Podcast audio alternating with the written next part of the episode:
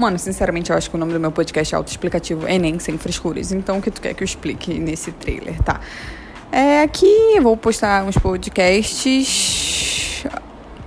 Abre parênteses aqui, tá? Não vai ter, ai minha nossa, cada semana eu vou postar um podcast. Não, mano, quando eu fizer, eu posso fazer. Uma semana eu faço cinco podcasts, mas em outra semana eu não faço nenhum, tá?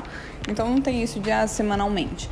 É, fecho parênteses. É, eu posto, posto explicando a matéria de uma maneira sem frescura, como o próprio nome do meu podcast fala.